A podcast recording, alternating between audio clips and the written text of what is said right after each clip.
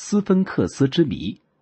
除了金字塔之外，最能作为埃及象征的，就属守卫在三大金字塔之下的狮身人面像斯芬克斯了。斯芬克斯狮身人面像位于埃及的开罗市西侧的吉萨区，在哈夫拉金字塔的南面，距胡夫金字塔约三百五十米。斯芬克斯本是希腊神话中的代翼狮身女怪，在欧洲很多国家的古代雕塑中都有类似的形式。古萨的这尊斯芬克斯因是世界上最大、最著名的一座，而且。像是由一整块巨型岩石雕制而成，狮身人面像这座拥有人头造型的古老狮子，似乎在戈壁高原的金字塔前沉睡了千年，而它所散发出的神秘气息，没有一座人类建筑可以匹敌。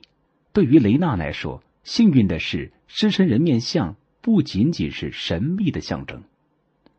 人们不禁要问。究竟是谁在何时建造了斯芬克斯狮身人面像？传统观点认为，狮身人面像是在四千五百年前由法老哈拉按自己的面貌所建，因为位于雕像两爪之间的石碑上就刻着这法老的名号。然而，同样根据石碑记载，大约在公元前一千四百年左右，图坦莫斯王子。曾在梦中受到胡尔乌莫乌哈特神的托，将他的雕像从黄沙中刨了出来。照此看来，此座雕像应该是胡尔神的神像。而另外一些传说中也提到，早在胡夫法老统治的时期，狮身人面像就已经存在了。学者们对狮身人面像展开了研究，他们对斯芬克斯的起源。又有了更多的说法。一位美国地质学家发现，狮身人面像所受到的侵蚀表明，它的历史比人们想象中的要长得多。法国学者更是指出，狮身人面像全身曾被大水淹没，只有头部露在外面。而根据气象学家对撒哈拉地区气候历史的研究，这么大的降水量只有一万年前才有。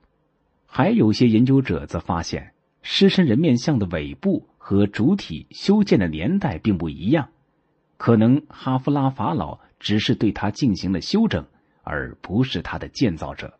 狮身人面像的真正建造时间大约在七千到九千多年前，古埃及人并没有记录下来历史。布朗大学的古埃及学家詹姆斯·艾伦说。所以，我们并没有关于狮身人面像建造者的确凿证据。虽然可以肯定这是一个神圣的象征，他的形象可能是古埃及的某位国王，但除此之外，一切都是人们的猜测。斯芬克斯狮身人面像的秘密还在等待着后来人的揭晓。